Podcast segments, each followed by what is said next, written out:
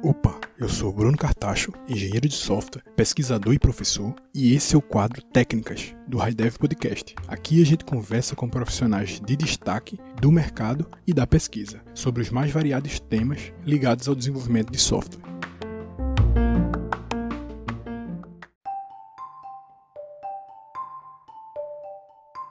Nesse episódio 6 do quadro de técnicas do Radev Podcast, conversei sobre Data Science com Bruno Silva. Falamos sobre os diferentes papéis desempenhados pelos cientistas de dados, a experiência de Bruno com projetos de Data Science no contexto de produtividade agrícola e mineração de ouro, quais conhecimentos teóricos e de tecnologia, linguagem de programação e ferramentas um cientista de dados deve ter, como é o dia a dia de quem atua com Data Science, como é o mercado nessa área e como funciona a transição para quem é um profissional de desenvolvimento de software e pensa em migrar para uma carreira de Data Science. Bruno tem mais de 15 anos de experiência na área de computação, trabalhou durante anos com desenvolvimento de sistemas embarcados e controladores para frotas de ônibus. Foi professor da Universidade Federal Rural de Pernambuco e atualmente é pesquisador na divisão de pesquisa aplicada da IBM, atuando com modelagem estocástica, otimização de performance, data science e machine learning. Também é professor em disciplinas de pós-graduação na Universidade Mackenzie de São Paulo e no Centro Universitário da Católica de Santa Catarina. Bruno tem graduação, mestrado e doutorado em Engenharia da Computação pelo Centro de Informática da Universidade Federal de Pernambuco, além de ter feito um período de seu doutorado na Universidade de Ilmenau, na Alemanha. Quando terminar de escutar esse episódio, dá um pulo lá no episódio 6 do quadro de trajetórias do RDF Podcast. Lá a gente conversou sobre os inúmeros desafios vividos por Bruno nos seus vários anos de experiência profissional.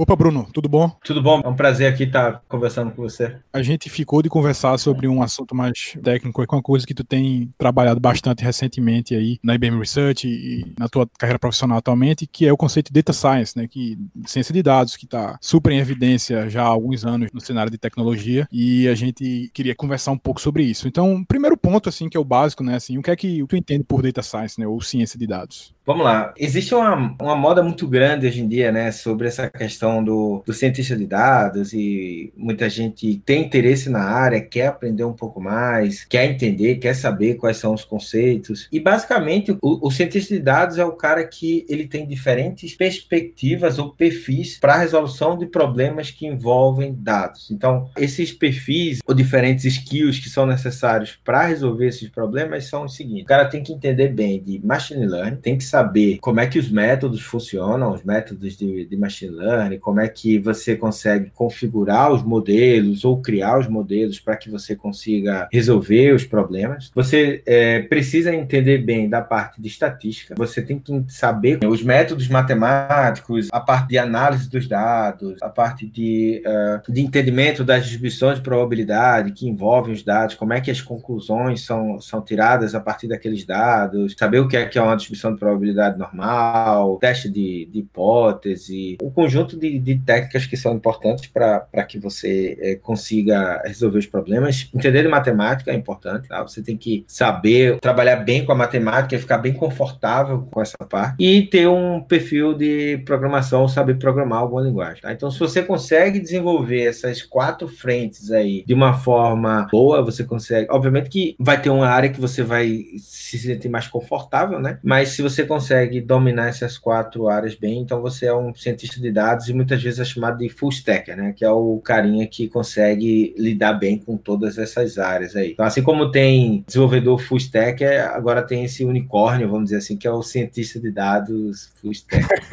é, surge essas coisas aí mesmo. Às vezes eu vejo as pessoas falando cientista de dados, analista de dados, engenheiro de dados. Tu acha que existe uma diferença real dessas, desses papéis? Assim, tem uma diferença conceitual, né? Que é, como você falou, são diferentes papéis. Então, por exemplo, quando eu falei, o cientista de dados é o cara que é, resolve os problemas com base nos dados e utilizando alguma técnica de machine learning ou de IA para resolver aqueles problemas, entende estatística, sabe matemática. O engenheiro de dados, a gente pode pensar aí no carinha que é, ele conhece as tecnologias para extração e curadoria. É, é, o cara que arruma os dados para o cientista de dados, ou seja, existem algumas pesquisas que estimam que para cada cientista de dados você precisa de uns quatro ou cinco engenheiros de dados. A maior parte do, do tempo de um cientista de dados é gasto na, na, na etapa de feature engineering, que é justamente a organização dos dados. Como você deve saber, Bruno, ambiente Big Data, ele traz dados de diferentes formas, formatos, protocolos, fontes. Então, se você pensar em IoT, smartphones, toda essa quantidade de dados que estão sendo gerados a todo momento, né? Organizar esses dados para que sejam consumidos por um modelo de IA ou de machine learning dá muito trabalho. Se eu, por exemplo, falar um pouco da minha experiência pessoal, mais de 80% do meu tempo para projetos de, de ciência do, de dados é gasto com feature engineering, organizando dados, limpando dataset, criando protocolo, ajustando essa, essa casa aí para que os modelos possam rodar. E o analista de dados é o carinha que examina uma grande quantidade de, de dados, né, e extrai insights e padrões a partir dele. Então, assim, se você levar em consideração o mercado, principalmente o mercado brasileiro, esses três papéis geralmente, tá? E aí pode haver é, diferenciações dependendo da empresa, obviamente, mas geralmente é o mesmo cara que faz isso aí. É o, é o, é o, é o ah, faz tudo, né? É o cara dos dados. Então, assim. É, era, era exatamente o que, eu ia, que eu ia, o que eu ia te perguntar, e eu acho que acaba sendo existe a diferença entre os papéis, mas na prática acaba que é o mesmo, o mesmo peão lá que tá, tá resolvendo. É o mesmo sujeito que tá resolvendo esse pepino. E é um pepino grande, cara. Teve um, um POC que eu acabei de fazer para uma empresa na, na área de agricultura, e assim, a maior parte do, do tempo do projeto, o POC demorou, para você ter ideia, quase três meses. Né? Então foi quase um MVP, não, já deixou de ser um, um POC. Mas é que o problema que a gente estava resolvendo era um problema difícil. Uh, só para você ter uma ideia, a gente estava só para temperatura tinha mais de um, tera de um terabyte de dados que a gente estava analisando e processando e arrumando. A gente criou o modelo e executou o modelo na última semana do projeto, nos últimos três dias. E o resto do tempo inteiro, o que a gente estava fazendo era arrumar a casa, arrumar os dados para que esses dados pudessem ser processados. Então, se realmente essa separação existisse numa empresa seria bacana por um lado, né? Assim, se a empresa que você trabalha ou que você quer trabalhar já, já tem essa separação é, bem clara, por um lado é bom porque você consegue separar o trabalho e fazer com que as pessoas foquem na, nas tarefas diferentes, mas na prática isso não acontece muito. E de certa forma para você que é profissional é bom que isso não aconteça porque você aprende um pouquinho de cada coisa aí. Então você aprende um pouquinho a, a trabalhar com ciência dos dados dados no ponto de vista mais, vamos dizer assim, de modelagem, de criação de modelos, você aprende a dominar os dados e trabalhar um pouquinho também com essa parte de HPC, né? Você acaba tendo que trabalhar né, com a questão de performance, ambientes distribuídos para que você consiga extrair esses dados de forma, uma pouca latência, né, com a latência reduzida, para que você consiga consumir os dados tá, de forma mais rápida. Então, é, é, bacana esse desafio também de você vestir todos os papéis, principalmente em pequenas empresas. assim. Então, se você pegar uma empresa pequena ou empresa que tem esse mindset de pequenas equipes, assim, para que você consiga resolver um problema, isso, isso é, é bem desafiador e é bem bacana. Pelo menos uma vez, né? Você participar do processo inteiro é muito interessante para você entender os gargalos em cada ponto, acho que é fundamental, né? É, claro que em algum momento, eventualmente, pode ser que você queira focar em uma coisa ou outra, né? Mas eu acho que com certeza você, em, em alguma situação na tua carreira, você trabalha, poder trabalhar com todas as etapas do processo, acho que realmente é importante dar uma visão, dar uma visão boa. É. E aí, tu poderia falar, não sei se porque tu tá na IBM Research, né, mas não sei se tu pode chegar a falar, enfim, chegar a falar de algum projeto de data science que tu tenha participado, os principais desafios e achados que tu encontrasse, e, obviamente, e falar só aquilo que é possível, né? A gente sabe que existem algumas limitações. Sim, aí, claro. Posso, posso sim. Vamos lá, deixa eu te dar um exemplo agora da, do que eu acabei de falar da empresa de agricultura, né? E o que a gente estava tava trabalhando lá, nesse projeto específico, era para produção de previsão de produtividade agrícola. Então, vamos supor que você tem um conjunto de fazendas ali, tá? e você queira prever a produtividade dessas fazendas, tá? o quanto ela vai produzir por hectare. Essa, essa informação é valiosa por uma série de motivos. Primeiro é que ajuda a empresa ou a fazenda em termos de logística, contratação de pessoal, você consegue se planejar melhor, qual momento você vai fazer a sua colheita, por exemplo, você consegue negociar ou barganhar um preço melhor com a empresa que vai comprar essa sua produção, você consegue ter uma projeção de, de lucro melhor, enfim, é, é uma informação muito valiosa. E para que você consiga prever essa produtividade, você precisa de, algum, de alguns pontos importantes. Tá? Então, o que eu vou falar aqui, ele vai estar tá no, no, no, contexto de agricultura, mas ele serve para outros projetos de maneira similar, tá? é análogo. Geralmente, quando a gente está falando de de machine learning, você precisa ou você tem algumas formas de aprendizado.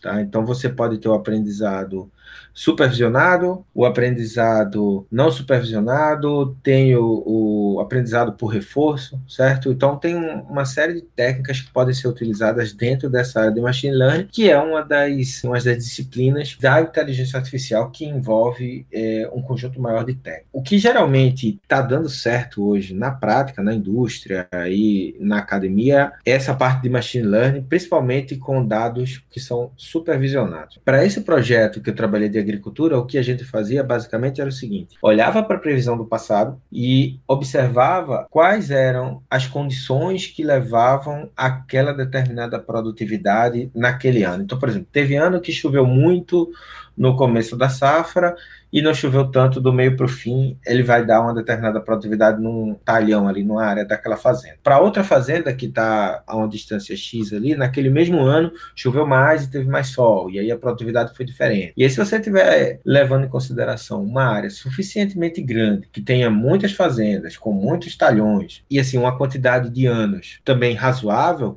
você consegue ter esse ambiente onde nos permite, né, esse ambiente nos permite a gente fazer uma correlação entre o que é que eu observei no, no passado qual é, é a minha projeção para o futuro, ou seja, qual é, é a minha previsão é, em termos de média temperatura para os próximos seis meses, aí, qual é que é a minha, o meu cenário de, de radiação solar ou de chuva para aquela determinada região, e aí eu consigo fazer uma previsão de produtividade, é, levando em consideração tanto esse aspecto passado quanto a projeção futura, e aí você consegue prever qual é a produtividade, tá? Esse foi um do, dos projetos, talvez o um dos projetos mais desafiadores de data science que eu já trabalhei. E eu não trabalhei sozinho, obviamente teve uma, uma equipe que trabalhou junto comigo e a gente conseguiu aprender muito e a gente conseguiu chegar em resultados até que bateram o estado da arte, assim. Então, o estado da arte ele dava uma produtividade ou um erro próximo de um valor X e a gente conseguiu melhorar esse, esse erro em, em 2%, né? diminuir o erro em 2%, 3%. Então, é algo que, que realmente nos alegrou muito de ter atingido esse resultado, porque com, com esse erro menor, o, o agricultor, né, o fazendeiro, ele consegue tomar decisões para fazer uma análise não só preditiva, descobrir ou tentar prever qual é a produtividade, mas uma análise prescritiva, onde ações de manejo podem ser tomadas para que eu consiga aumentar ou maximizar essa minha produtividade. Sim, sim. Você se responde a tua pergunta aí. Com certeza. E assim, quando você fala 2, 3%, as pessoas às vezes não têm noção, né? mas a gente está falando de melhoria em relação à taxa de erro, né? Então esse valor é, é, é, considerável. Porque às vezes quando a gente pensa em, em, por exemplo, em otimização de performance, aí a gente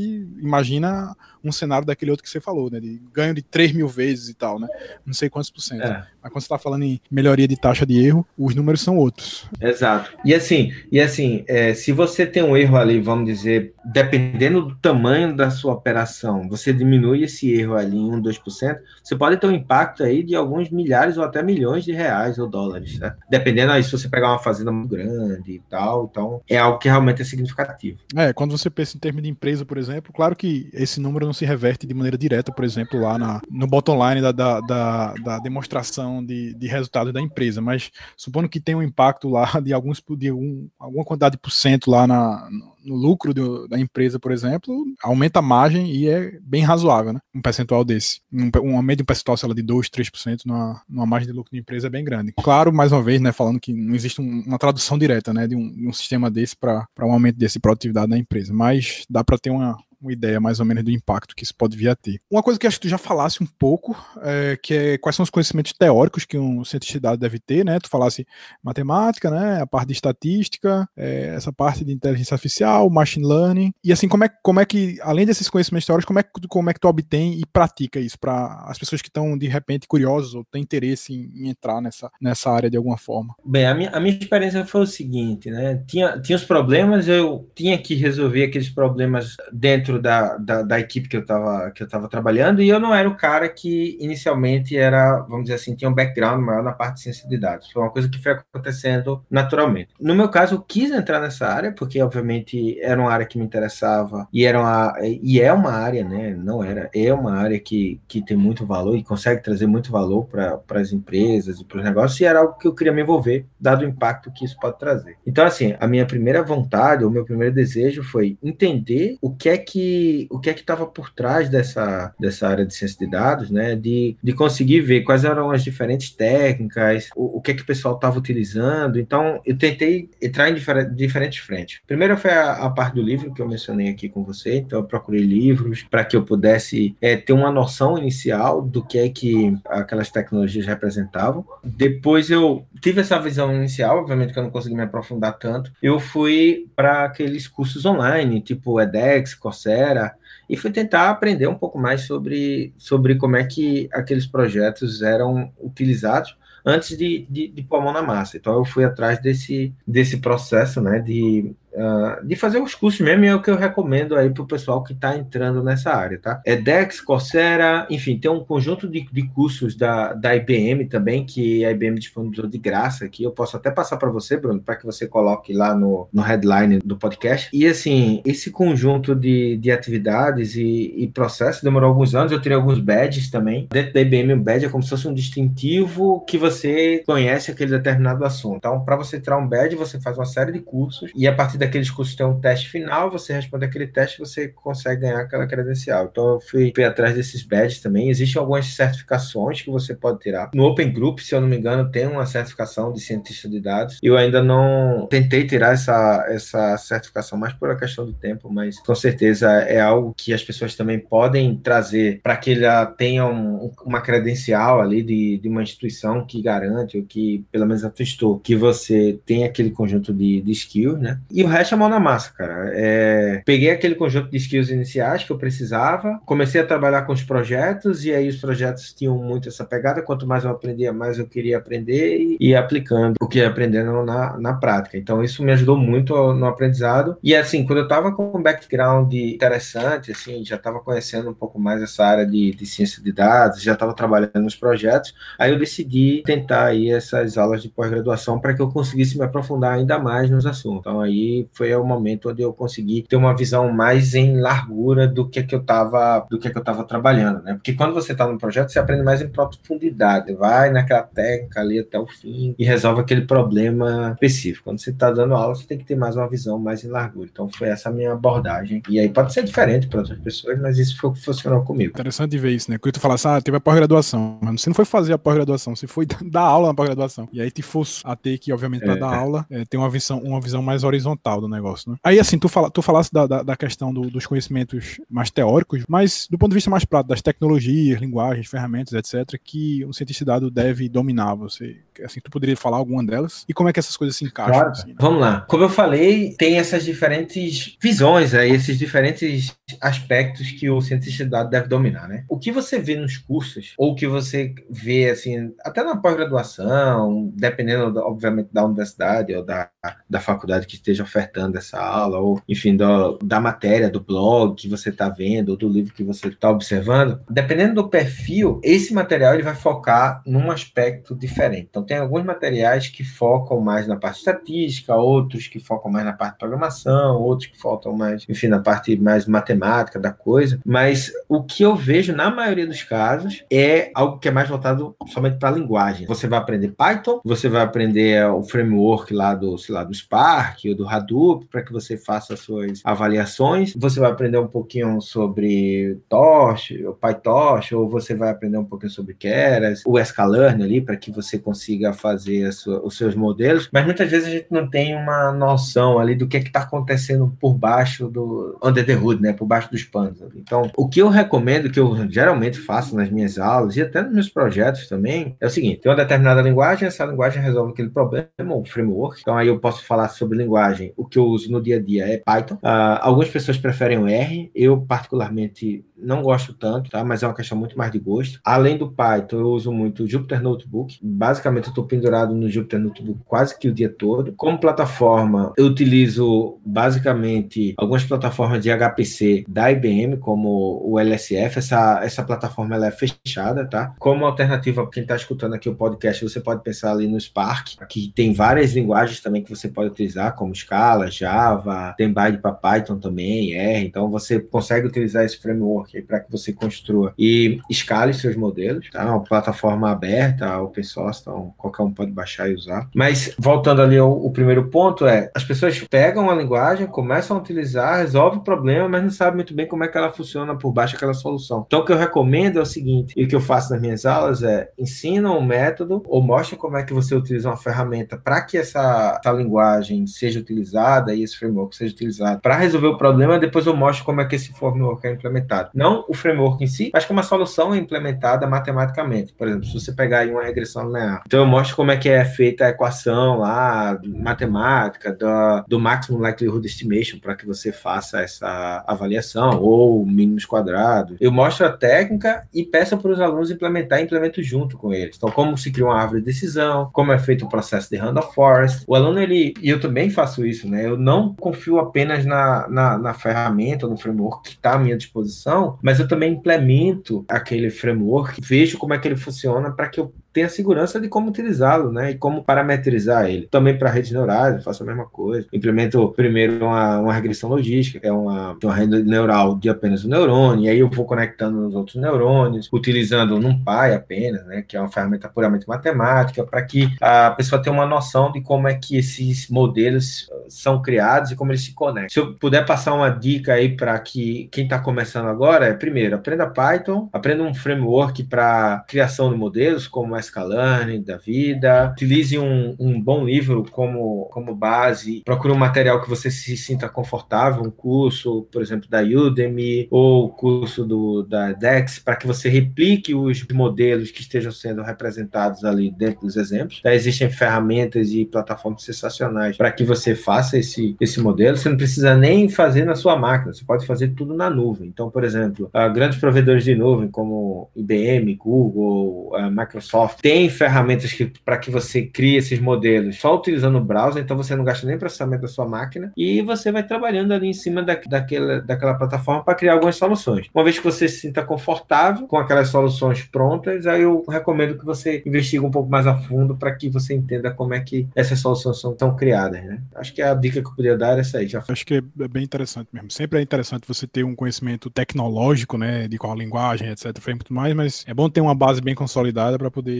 você realmente um nível de profundidade no que você está fazendo e consciência do que você está fazendo, saber configurar e definir as coisas da maneira ideal. Acho que isso vale para qualquer coisa da área, na área de computação, assim, né? E assim, como é que é o dia a dia de um cientista de dados, né? Porque assim, quando a gente pensa em desenvolvimento de software, por exemplo, é, são demandas diferentes, né? E a forma de trabalhar, eventualmente, eu imagino que seja diferente. Né? Então, qual é o tipo de demanda que surge? Quem são os stakeholders que você tem que lidar no seu dia a dia? Como é que funciona um projeto de ciência de dados? Assim? Eu, eu vou responder essa pergunta falando das diferentes soluções que você consegue trazer nessa parte de analytics, que é o seguinte: existem diferentes formas de, de você fazer previsões, né? Uma das formas é você olhar para o passado e você conseguir entender como uma determinada organização ou empresa funciona ou funcionou. Então você olha para o passado e aí tem toda uma área de análise descritiva, né? Nessa, nessa parte de Big Data ou BI, né? Você consegue ter um business intelligence para que você consiga é, observar como é que uma empresa funcionou, funciona, levando em consideração o passado ou presente. Isso é uma das formas de você observar essa área de, de ciência de dados. Você também pode fazer uma análise que é dita como prescritiva, que é que você, ou desculpa, preditiva, um, um predictive analytics, né, onde você consegue fazer uma previsão do que é que vai acontecer, mas não levando em consideração nenhuma decisão que seja tomada pelo usuário. Ou seja, voltando aí, por exemplo, de agricultura, né? Então, suponho que eu queira ver o que é que aconteceu no, nas minhas últimas fazendas, nas minhas últimas colheitas, para as minhas fazendas nos últimos anos. Então, aí eu faço uma análise descritiva para entender o que, é que foi que aconteceu. Se eu já plantei, vamos dizer, numa determinada data e quero ver qual, ou quero prever qual é a minha produtividade, eu faço uma análise preditiva para analisar, para prever o que, é que vai acontecer no futuro. E outra forma da gente analisar esse mesmo problema é fazendo uma análise prescritiva, que é eu ainda vou tomar a decisão e eu tenho várias opções para minha tomada de decisão. Então, quais são as variáveis que eu altero para que eu tome a minha decisão e essa decisão ela maximize uma determinada métrica. Então aí a gente tem uma análise prescritiva, onde você prevê alguma coisa e você associa uma tomada de decisão nesse processo. Essa análise prescritiva é a análise que geralmente tem mais valor, que gera mais impacto para uma organização e é o que elas estão mais focadas. Então eu tinha falado no outro episódio sobre a questão da mineração de ouro, né? Onde é que eu vou fazer o meu furo? E essa é justamente um tipo de análise que é prescritiva, né? Onde é que eu vou furar? Eu vou fazer uma previsão de quanto de ouro eu vou tirar naquele furo e aí eu consigo dar esse suporte à tomada de decisão. Levando em consideração o meu lado, né? O que é que eu vivencio no dia a dia, assim, o problema que a gente resolve em ciência de dados é o problema da bola de cristal. E essa bola de cristal, ela tem muito valor do ponto de vista de tomada de decisão e guia para onde a organização vai tomar aquela determinada decisão. E essas decisões geralmente são importantes, né? Para que você consiga gerar impacto para uma determinada empresa, organização, uh, você precisa ter essa bola de cristal que funcione bem, que ela suporte a tomada de decisão muitas das vezes e que essa decisão ela seja muito importante para que você consiga mudar muitas vezes como as pessoas interagem com aquele produto, como aquele produto, é, o serviço que você está oferecendo modifica ou transforma a vida das pessoas. Então essa transformação muitas vezes tem que ser uma transformação disruptiva, né? Então acho que dá para visualizar bem, né? São necessidades de negócio, vão levantar perguntas e essas perguntas precisam de alguma forma serem respondidas e aí você vai correr através é, dos dados, né? Uh, e aí essas perguntas elas são importantes, mas elas precisam ter um aspecto de é, previsão do futuro, bola de cristal.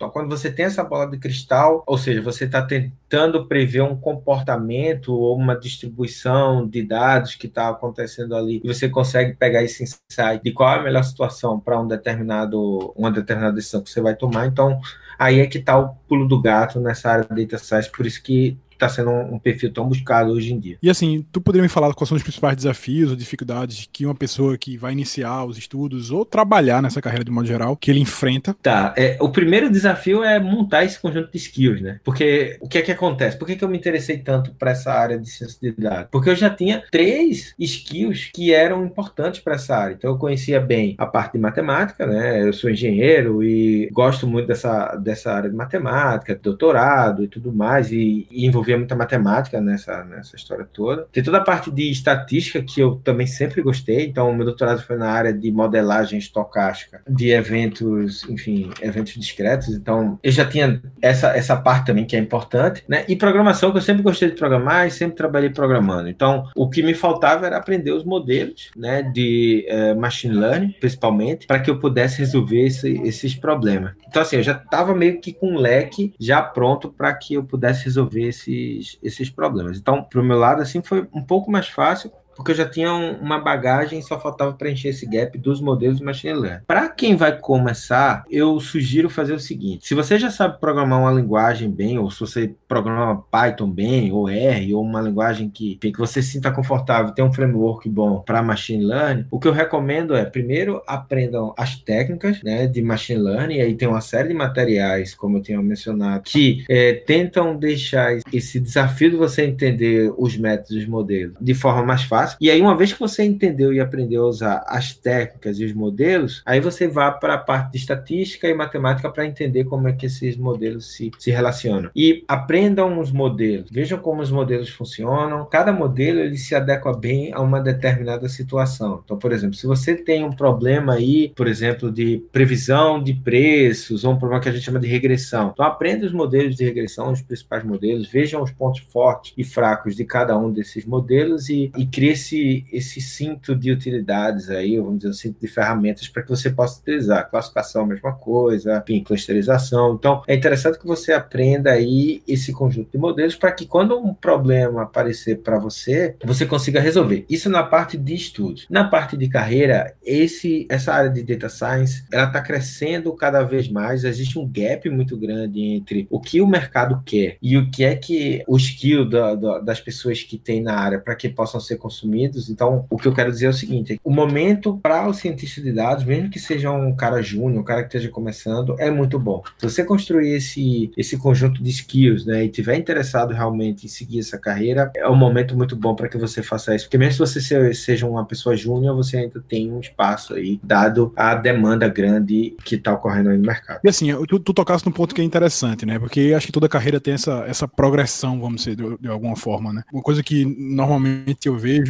por exemplo, na carreira de desenvolvimento de software, é que no primeiro momento o seu maior desafio é aprender realmente os fundamentos, a base, a técnica, as linguagens, os frameworks, etc. Só que chega um ponto que você domina bem esse negócio e aí é mais uma questão de atualização, as coisas novas estão surgindo, você vai se atualizando e, e assim, de um modo geral, as coisas não mudam tanto, né? Depois que você atinge um determinado nível de compreensão daquela área, você vê que as coisas mais ou menos se repetem, né? Então não tem, não tem tanto desafio assim. Agora, normalmente acaba que é, você vai ter o desafio do negócio, né? De entender o negócio, de como se comunicar com o cliente, de como entregar valor, de como fazer com que o seu trabalho gere resultados interessantes e tal. Tu visualiza isso também na, na área de data science, que eventualmente, depois que você já montou esse seu cinto de utilidades aí, essas competências, que eventualmente você vai ter que entender mais sobre o domínio que você está trabalhando. Por exemplo, você falou que está um projeto de data science na área da agricultura. Eu imagino que não é só lidar com dados em si, você tem que entender o domínio da área da agricultura, entender o que é que motiva, o que é que otimiza aquele, os processos dessas, dessas empresas e tal, assim. Tu enxerga que, que existe essa dinâmica também na área de data science? Com certeza, cara, com certeza. E esse foi um dos principais desafios, assim, que eu tive e eu imagino que a maioria dos cientistas de dados hoje em dia tem, né? Porque o que, que acontece é que você entende bem as técnicas, você sabe aplicar a, aquelas técnicas no mundo real e tudo mais, mas a, só saber usar as técnicas não, não é o suficiente para que você consiga resolver os problemas, né? Então, por exemplo, como você organiza os seus dados, ou como você seleciona as features, né, que são os parâmetros do problema que você vai resolver, que vão trazer mais valor para aquela solução que você está trazendo. Só para dar um exemplo aqui de agricultura. Como eu tinha falado para vocês, o processo de, de construção desse dataset que a gente utilizou nessa, nesse projeto de agricultura, a gente gastou muito mais tempo na construção desse dataset para que a gente pudesse utilizar esses dados do que na construção do modelo em si. A forma como você extrai esse dado técnico e você consegue incorporar esse dado técnico de domínio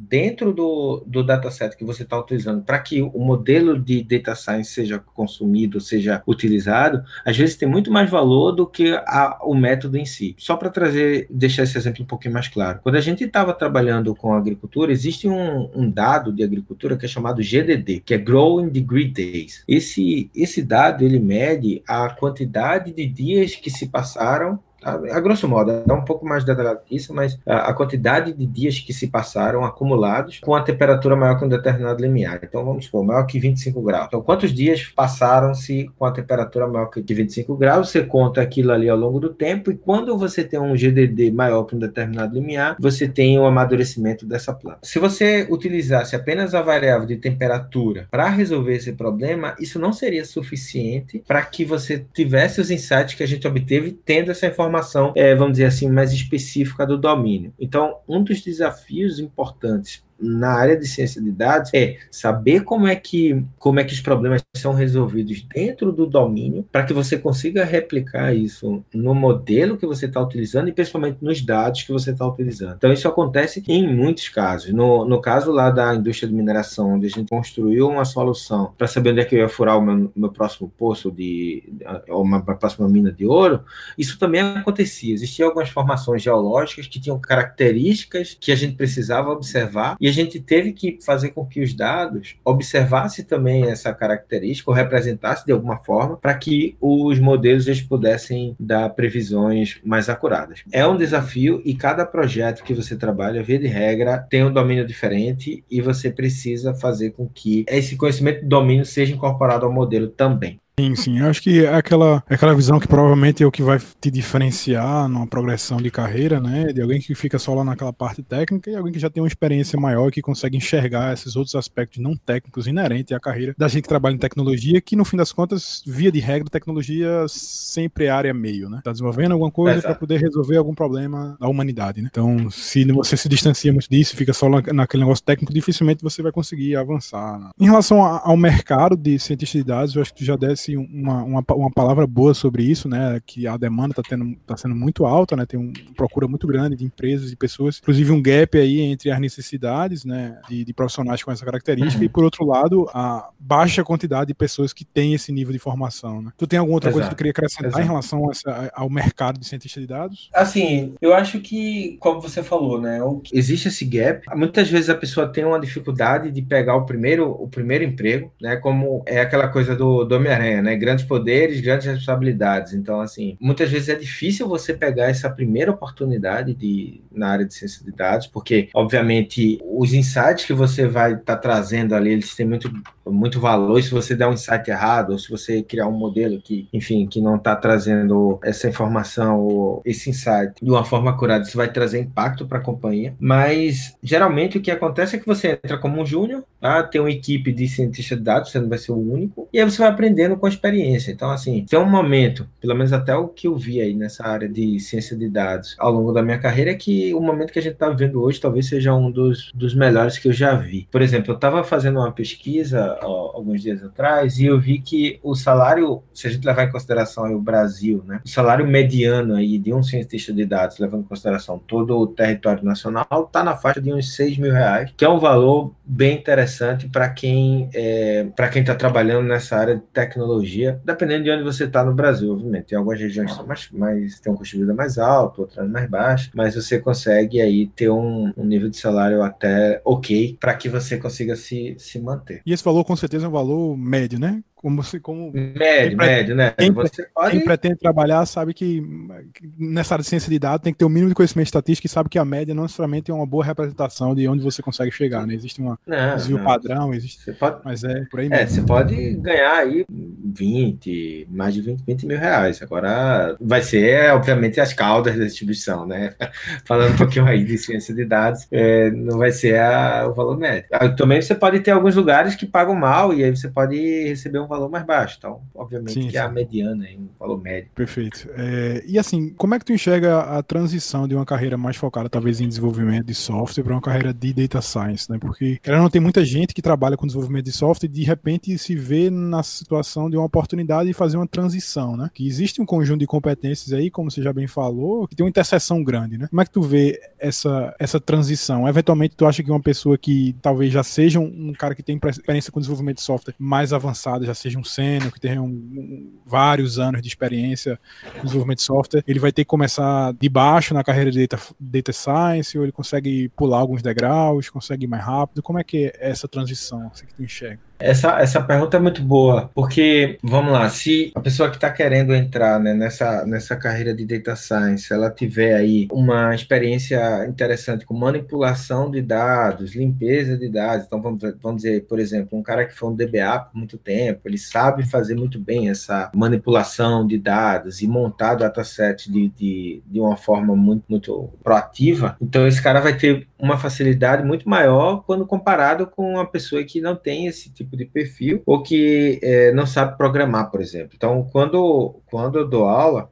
e isso é um, um, uma coisa interessante aí que eu vejo nos meus alunos, é o seguinte, é que eles têm os mais variados perfis, assim. Então, tem muita gente que, por exemplo, nunca programou e tem, uma, tem um background muito mais na área de gerenciamento, de é, até na parte de manutenção e tá querendo aprender porque quer dar uma mudada na carreira. E, obviamente, que essa pessoa pode ter um pouco mais de dificuldade para conseguir se adaptar, pelo menos no começo, a esse novo mundo aí de de, data science, né? Mas ela consegue ainda assim fazer isso, tá? Ela consegue ainda entrar nesse mercado e tem gente que eu, que eu vejo que está muito mais acostumado aí a, a, programar, já conhece DevOps, já trabalha com cloud, enfim, ele tem todo o arcabouço aí de tecnologia, vamos dizer, em termos de tecnologia, para conseguir começar essa carreira. Então, para esse último caso aí que eu estou mencionando, essa transição é um pouco mais fácil do que para o primeiro caso, mas em ambos os casos a gente consegue ver pessoas que, que têm sucesso na, nessa transição. Ela demora aí entre entre seis meses e um ano, para que você consiga dominar bem as técnicas, para que você consiga aprender. Se você tiver, por exemplo, fazendo um curso uh, dedicado a isso, ou uma, uma pós-graduação, se você já for graduado, e você está focado ali, dedicando ali algumas horas por dia para que você é, melhore seu skill set, né, seu conjunto de, de habilidades, então é algo assim bem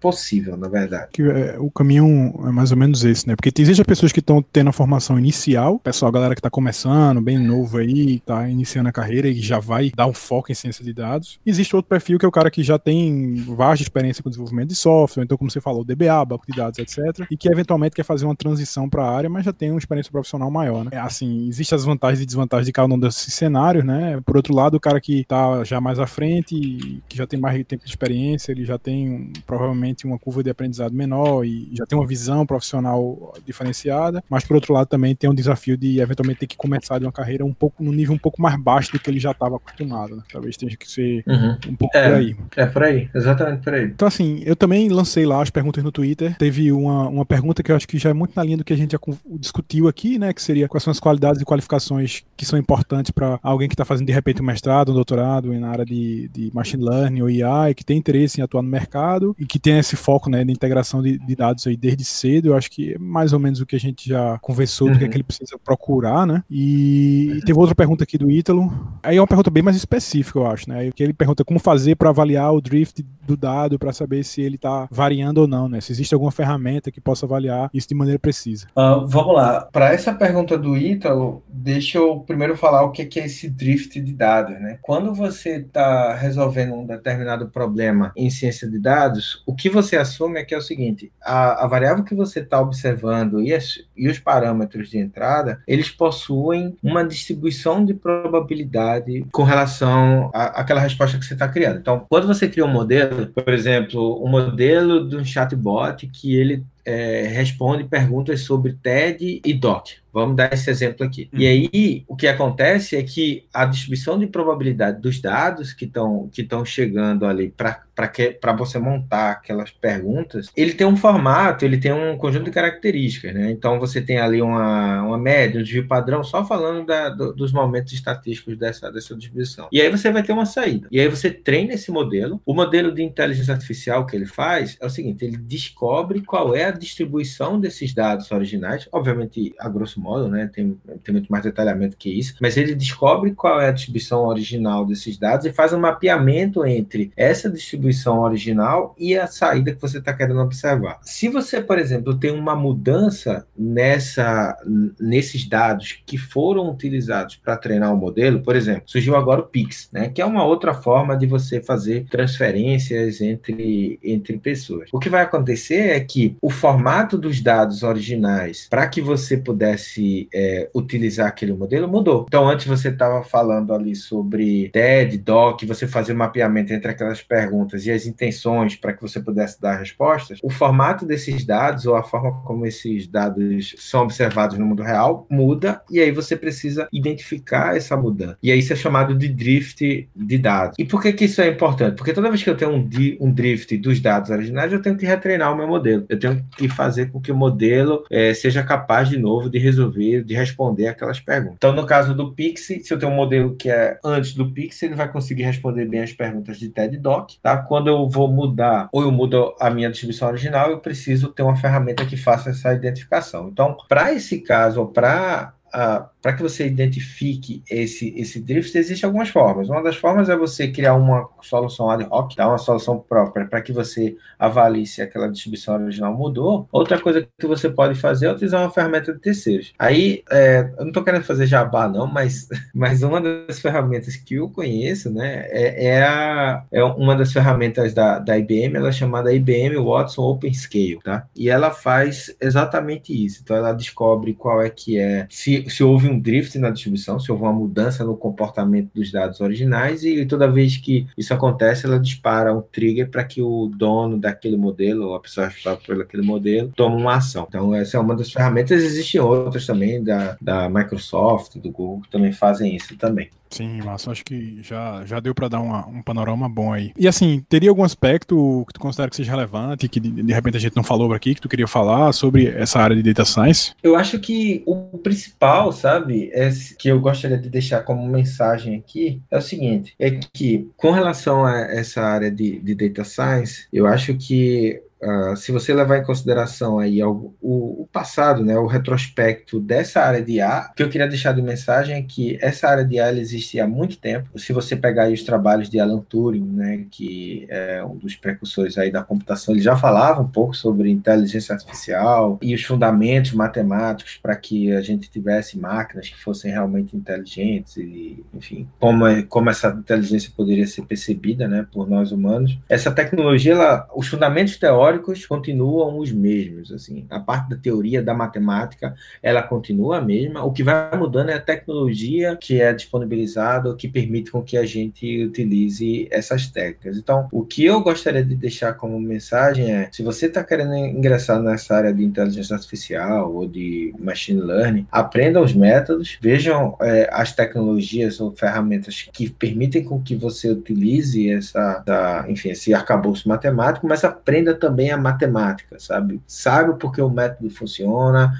descubra por que, ou investigue por que, que aquele método dá certo, por que, que ele aprende e tente reproduzir um pedacinho daquela solução, porque aí você aumenta o seu poder de interpretação você sabe exatamente por que, que um determinado método não funcionou, ou por que, que ele vai funcionar, e tentar fazer projeções de, enfim, de soluções mais criativas. Eu acho que, como regra, eu, eu, eu passaria isso aí, assim, como mensagem. Eu já falei, eu sei que eu já falei um pouquinho sobre isso, mas eu queria deixar isso mais reforçado. Concordo, em gênero, número e grau. Assim, normalmente o que eu falo para meus alunos é, é que as tecnologias vêm e vão, agora os fundamentos você leva para frente. E aí, Bruno, tu tem algum material, mais, mais uma vez, um livro, filme, enfim, podcast, blog, na área de data science que tu recomendasse para o pessoal que está ouvindo aí? Tá, e tenho sim, deixa eu ver aqui. Uh, tem um podcast, eu me lembrei do nome do podcast, é o podcast do Lex Friedman. Ele, antigamente, ele se chamava Artificial Intelligence Podcast, agora ele se chama só Lex Friedman Podcast. Ele é um, uh, enfim, ele é um professor do, o pesquisador do MIT, e ele traz uma série de entrevistas, cara, bem interessantes com pessoas top aí da, dessa área de, de computação, tá? Além do seu podcast, obviamente, Bruno, que, que é muito interessante, ele é um, tem um aspecto mais geral, tá? Mas especificamente da parte de Data Science, eu, eu curto muito esse, esse podcast, porque ele traz gente muito boa, assim, sabe? Então, por exemplo, eu já escutei algumas entrevistas, entrevistas dele com o cara que, que escreveu aquele livro do Think Fast and Slow, tá? Que ele é um, um, o, ganha, o ganhador da. Enfim, ele ganhou um prêmio Nobel, Nobel né? da. Prêmio Nobel da Economia. É, é, é, o, é o Daniel Kahneman, né? Isso. Então, ele é assim, psicólogo, assim, eu acho, de formação. Acho que ele é psicólogo de formação, né? Se não me é, engano. É, exato, coisa... exato. Mas ele ganhou o prêmio é, Nobel de Economia. E aí ele, Nobel de Economia, né? Então, por exemplo, ele trouxe aí o, o Andrew Ng, né? Que é um, um, cientista da Google, e ele é um dos fundadores também do, do Coursera, se eu não me engano, tá? E, assim, é um cara sensacional. Ele, ele tem um, um conjunto de, de aulas aí do Coursera sobre como, como você criar é, modelos de inteligência artificial, machine learning, deep learning, então, assim, é um material muito bom. E, de novo, eu já tinha falado um pouco sobre aquele é, Towards Data Science, então, quem puder é, dar uma olhada nesse, nesse material também é muito bom. E é um material que eu uso quase que diariamente. E artigos do Medium também, eu sempre estou dando uma, uma, olhada, eu assino o Medium e, e, e, quase que diariamente eu vejo o que é que está saindo ali de novidade na, na área de Data Science. Legal, então a gente está chegando aqui perto do fim, né? A gente está encerrando aqui aqui o podcast. É, eu queria saber se como é que a gente poderia saber mais de que os ouvintes que queiram saber mais de tu, né? Quais são as redes sociais ou o site, eventualmente, que eles podem acessar aí, né? Então, é, o, meu, o meu LinkedIn, para quem quiser adicionar, ibm.biz com Z, tá? B-I-Z, barra Bruno Silva. Então, se você colocar aí no Google, no, no navegador, né? É, ibm.biz barra Bruno Silva, você vai conseguir encontrar aí o meu LinkedIn, você pode me adicionar. Então, geralmente eu adiciono a turma que, que, que me adiciona, então eu sempre adiciono de volta, tá? Além disso, você também pode ver aí um pouquinho sobre as minhas publicações e artigos no ibm.bis barra Bruno underline Silva. Então, assim, eu só fiz uma, uma mudança aí no, no, no, final do bar. Você vai ver ali as minhas publicações, o currículo, como é que, que, que eu já trabalhei, o que, que eu já publiquei. Então, é isso aí. Pronto, ok, então. Então, é isso e obrigado e até o próximo episódio do Red Dev Podcast.